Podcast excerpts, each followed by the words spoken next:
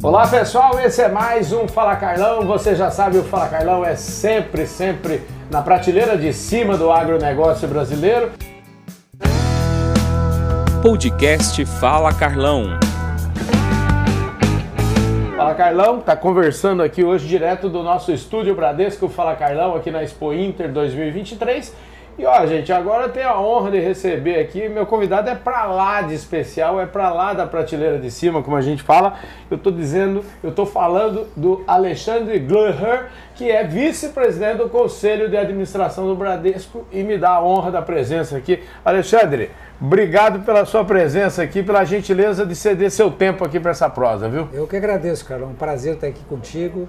É uma pessoa que é presente nos nossos negócios, é presente no mundo do agronegócio e que tem colaborado muito em divulgar todo o trabalho é, que, que nós fazemos nesse mundo e o quão prestativo, o quão presente nós somos nesse mundo de agronegócio.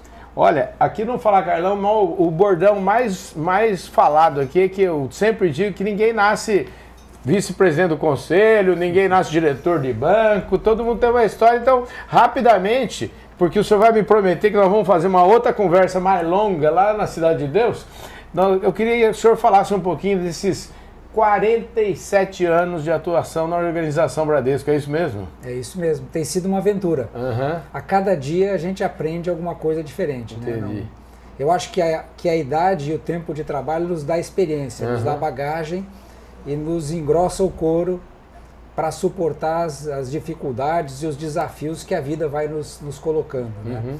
E nesse tempo todo de banco não foram poucos os desafios, e felizmente, graças a Deus e graças às pessoas que, que sempre trabalharam comigo, a gente foi capaz de ir vencendo desafios por desafios e galgando posições dentro da estrutura da empresa, que é uma empresa que proporciona essa condição para as pessoas mais, é, mais humildes ou que tenham vindo de condições sociais é, não privilegiadas. Né? E falando em, em, vindo de condições sociais, a minha próxima pergunta é essa. O senhor é gaúcho, queria que o senhor me falasse um pouquinho dessas suas raízes aqui, dessa sua. Eu sempre falo que é, o berço que as pessoas nascem é, é, diz muito de, de, do, dos valores. Eu queria, é disso que eu queria falar, um pouquinho dos valores é. que o senhor traz de casa. É, eu sou, eu sou gaúcho, nasci aqui em Porto Alegre em 1960. Uhum. Eu sou é, um de seis irmãos, nós somos quatro homens e duas mulheres na família é, pai e mãe presentes durante todo o nosso processo de criação e morávamos é, nos fundos da casa da minha avó, uhum. é, aqui em Porto Alegre. Então a família sempre foi muito presente é, em todo o processo de educação, de construção da família, de criação dos filhos, é, mas sempre com muita dificuldade é, financeira. O meu pai trabalhou até os nove anos num banco, e na época não existia o fundo de garantia e por alguma razão com nove anos ele foi demitido e depois disso para não entrar na, na, na estabilidade, né? ele foi uhum. demitido. É, e aí depois disso a gente viveu muitas dificuldades financeiras e aí eu com 15 anos é, acabei entrando no, no Bradesco. É, na verdade eu tive um tio meu que me ajudou nesse processo de seleção junto ao Bradesco e uhum. eu fui admitido numa agência do Bradesco aqui em Porto Alegre e dali para frente tanto eu como meu irmão passamos a ser aí de certa forma ajudar no, no provimento de recursos para a família, né? E desde senhor... então a gente ajudou é, a criar os irmãos, né, que eram menores, porque os dois mais velhos, eu sou o segundo da, uhum. de idade. A gente ajudou em colaboração com meu pai, que vivia em condições difíceis, né, porque já tinha mais idade e não conseguia com tanta facilidade emprego, então vivia em empregos. É, entrava num, saía, ficava um tempo, saía e teve dificuldade. E depois, quando ele conseguiu se estabelecer como funcionário público municipal, é, no departamento de água é, de Porto Alegre. É, teve uma, uma, uma carreira é, difícil, né, possível, mas sempre difícil, né, uhum. porque ele acabou entrando nos níveis mais baixos da hierarquia do, do departamento. Né. Entendi. Né? Então, na época da minha tenra juventude, o meu pai é, bravamente trabalhava no DEMAI, que é a empresa local, abrindo buraco na rua. Que coisa impressionante. O senhor sabe que o senhor me lembrou? É, eu não sei se o senhor sabe, mas assim, eu, eu fui funcionário do Bradesco e meu, primeira, meu primeiro emprego de carteira assinada foi lá na Cidade de Deus. Eu trabalhei lá de 1983 a 1986, é, período que eu me orgulho muito disso. E o senhor falou de. Eu me lembro que a primeiro, meus, primeiros, meus primeiros salários eu coloquei energia elétrica na casa do meu pai, que a gente não tinha energia elétrica lá. Então, isso que o senhor está falando é uma. É, chega. É, um, um, eu, eu, fico até me emocionando ao falar disso, porque realmente é, o trabalho, aquela frase que tem lá é, no Bradesco, que só o trabalho pode produzir riqueza, verdade. é uma verdade completamente verdade. absoluta, né? O senhor então foi um espectador privilegiado de tudo de, de, do que aconteceu com o agro nesse é, no, verdade, nos últimos anos. Na verdade, anos, eu, não, eu não me sinto espectador, né? Eu me sinto partícipe, apesar uhum. de eu não ter, como eu sou de Porto Alegre e tive pouca experiência uhum. na minha vida é, mais jovem, né? No, no, ambiente rural, quer dizer, o mais perto que eu chegava do ambiente rural era em algumas viagens curtas que eu fazia com a minha avó para ir no litoral aqui e passava por algumas é, é, propriedades rurais nesse, nesse processo, Entendi. mas sempre propriedades rurais menores. Então a minha vida não foi uma vida é, na juventude de campo, né? Uhum. Mas na, na, depois que eu entrei no banco, é, quando eu tinha 15 anos, eu passei a atuar em mais diversas áreas dentro de uma agência e nessas primeiras atividades eu passei a ter contato com esse mundo. Entendi. Ainda era um contato super modesto, naturalmente, porque claro. em Porto Alegre a gente fazia negócios de crédito rural, mas conhecia o negócio de crédito rural de uma folha de papel, de uma cédula rural pignoratícia que se montava Sim. e de uma estrutura de contratação. É, e comecei a conviver com esse mundo, mas é, fui conhecer o produto rural de fato, né, o produtor rural de fato, quando eu tive a primeira experiência saindo de Porto Alegre e indo trabalhar no interior do estado do Rio Grande do Sul. Entendi. Em Porto Alegre eu trabalhei em três agências diferentes, cheguei até a posição de subgerente na agência Porto Alegre Centro. Uhum. E aí eu fui, era ano de 1985 isso, eu já tinha, portanto, nove anos é, de banco. Uhum. Eu fui ser é, assessor do diretor regional em Passo Fundo. Entendi. Foi constituída uma diretoria lá, eu fui ser assessor dele. E lá eu tive a oportunidade de conhecer o Rio Grande Agrícola. Entendi. É, o Rio Grande da Soja, o Rio Grande de colonização italiana em uhum. especial, e que era dedicado basicamente à produção agrícola. Então a gente cuidava, essa regional cuidava do, de toda a região norte e noroeste do estado do Rio Grande do Sul e da Serra Gaúcha, e a Serra Gaúcha. Então é, eu passei a conviver e eu fui conhecer soja lá. Entendi. Eu fui conhecer plantação de girassol lá, eu fui conhecer é, essas é, variações é, ao entorno da cultura do trigo lá, coisa que eu não conhecia de fato. Conhecia de olhar em revista, né, de olhar em jornal e coisa do gênero.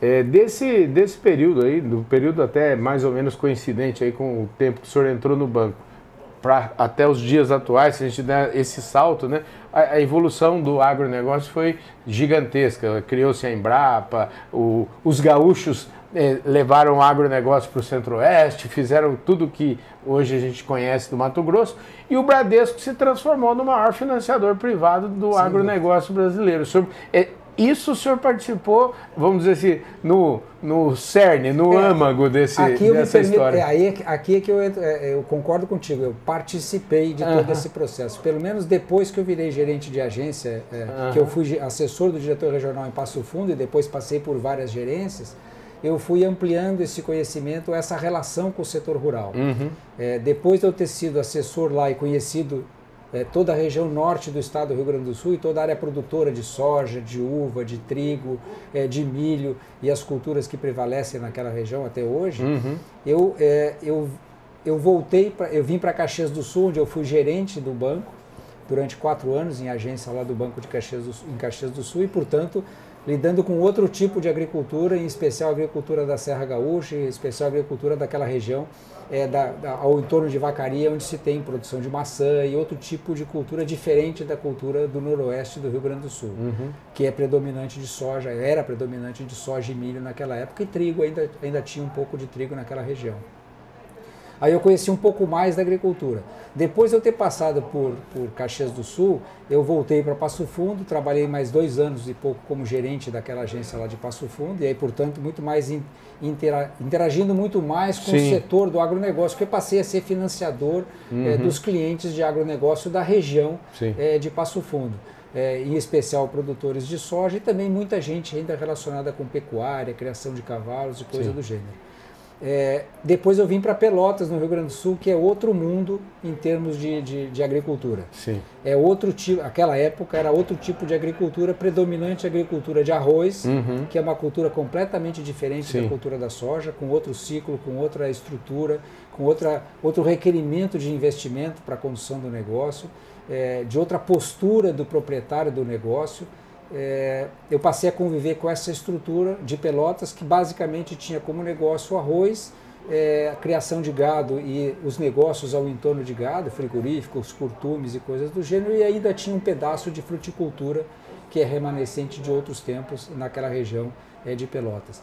Depois de passar por Pelotas, eu, vim pra, eu fui para São Paulo para trabalhar em agência em São Paulo, voltei hum. para o Rio Grande do Sul como gerente da Porto Alegre Centro, é, e quando fui gerente da Porto Alegre Center, eu tive a oportunidade novamente de me relacionar mais propriamente com o setor é, agrícola, não mais pela, pela, pelo setor produtor agrícola uhum. é, ou do agronegócio, e sim pelas grandes empresas Entendi. que viabilizavam o agronegócio, Entendi. grandes empresas é, produtoras de, de óleo de soja, é, produtoras de adubo, é, que estavam nesse mundo de, agro, de agronegócio. Dentro, então, da, da, dentro da, da cadeia, cadeia, né? Dentro da cadeia, e são fundamentais, obviamente. claro. Então eu passei a me relacionar e aí eu conheci um pouco mais profundamente é, o, o, o, nascimento da cultura da soja no Rio Grande do Sul e no Brasil, que uhum. começou é, no Rio Grande do Sul, a cultura da soja, é, e comecei a entender esse processo, em especial pelo, pela, pela, pelas pessoas que eu passei a me relacionar. Eu já conhecia a semente, já conhecia a safra, já conhecia a produção, passei a conhecer um pouco da história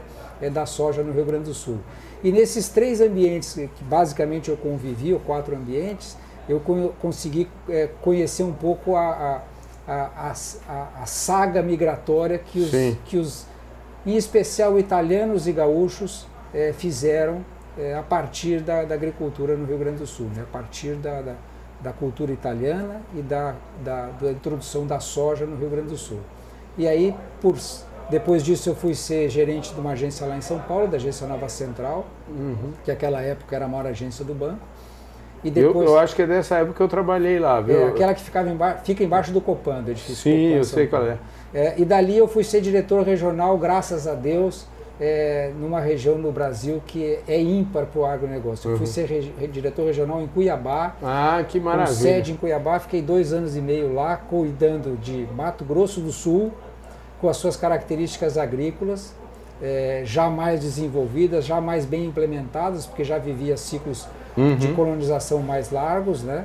É, em especial colonizando é, com a, a, principal cultura, a cultura da soja, já naquela época, uhum. mas já bem estabelecida e bem construída. É, cuidei do estado do Mato Grosso inteiro, aonde também a gente tinha aquela época basicamente duas grandes áreas produtoras, a área, a região de Rondonópolis uhum. e a uhum. região de, de Sinop, que começava a se abrir no norte do estado. Vivi todo esse processo ainda convivia o Estado com outras atividades de extrativismo, como por exemplo mineração e coisas do gênero, mas a atividade preponderante gera agricultura. Em outro cenário de agricultura. Uhum. Enquanto que aqui no Rio Grande do Sul eu visitava propriedades com 200, 300, 400 hectares, lá eu visitava propriedades com 10 mil, 15 mil, 20 mil hectares. é, é outra realidade. É outra realidade. É outro, outra estrutura produtiva, outra forma de viabilizar o negócio. Cuidava do Mato Grosso, cuidava de Rondônia, que aquela época ainda era um estado que, de, que ainda estava é, sendo colonizado e que já tinha agricultura, inclusive de soja, na região de Vilhena, já entrando pelo estado de Rondônia, e cuidei do estado do Acre, que a época que eu estive lá era basicamente duas cidades, Rio Branco numa ponta e Cruzeiro do Sul na outra ponta, na divisa com o Peru. O senhor, na verdade, a gente está tendo uma aula aqui de história aí do que é o desenvolvimento do agronegócio brasileiro. E, e uma aula com alguém que foi protagonista, né? Eu, é. eu agora eu acho que a, a, palavra correta é essa, protagonismo. E depois, né? e depois dessa, desse período meu de vivência na diretoria regional, que foi um lugar fantástico para trabalhar, um dos lugares que eu mais aprendi na minha uhum. carreira, porque é, literalmente a gente punha o, o pé no barro, não uhum. tinha como não. É, as distâncias geográficas eram absurdas, eu vivia em determinados momentos do ano com quatro fusos horários. É, eu saía mais tarde de um lugar, chegava mais cedo no outro. que legal. Era um negócio maluco. Cansei de chegar às 5 horas da manhã em casa de avião e tomar banho e ir para o serviço, porque já estava no horário de trabalhar, né? Chegava, Entendi. porque saía lá de Rio Branco, no Acre, eu saía de Entendi. Porto Velho, em Rondônia. E assim eu é, toquei esses dois anos e meio. Eu vim para São Paulo, Fiquei um ano como diretor regional no interior de São Paulo, novamente envolvido com o agronegócio, Sim. porque cuidei um pedaço do interior de São Paulo e sul de Minas. Uhum. É, um agronegócio novamente diferente, é, muito mais pecuária do que, agronegócio, do que a agricultura nessas áreas que eu, que eu atuei, é, mas também envolvido com, a, com, com, o homem do campo, com o mundo do campo. Né?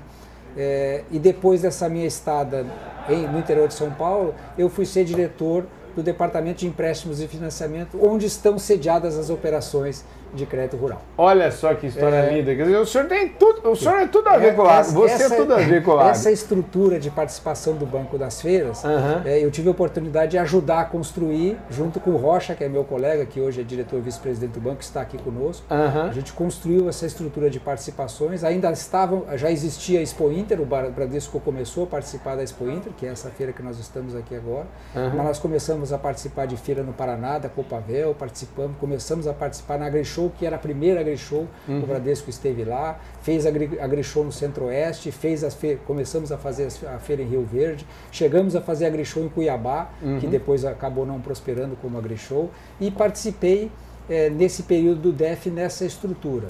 É, ajudamos a reconstruir a operação de crédito rural, assim como outras operações dentro da estrutura do banco, num novo cenário de participação nessas feiras agrícolas. Estabelecemos Começamos a estabelecer as relações com os grandes fabricantes de, de maquinário agrícola eh, e viabilizar linhas de financiamento para poder ser colocadas dentro desse ambiente de negócios de feira. Naquele momento, a gente transformou as feiras eh, em feiras de negócios e não mais feiras eh, de sim. turísticas, vamos sim, dizer assim, sim, que era uma, uma, característica anterior. Eu acho que ali o agronegócio começou a ganhar, não por conta do Bradesco, e sim por conta desse meio ambiente que se construiu passou a ser um ambiente de se fazer negócios. Sim. Né? Então a pessoa deixou de ir numa feira para olhar é, uma, uma atividade cultural que uhum. sempre tem nas feiras e passou a ir lá também para fazer os seus negócios.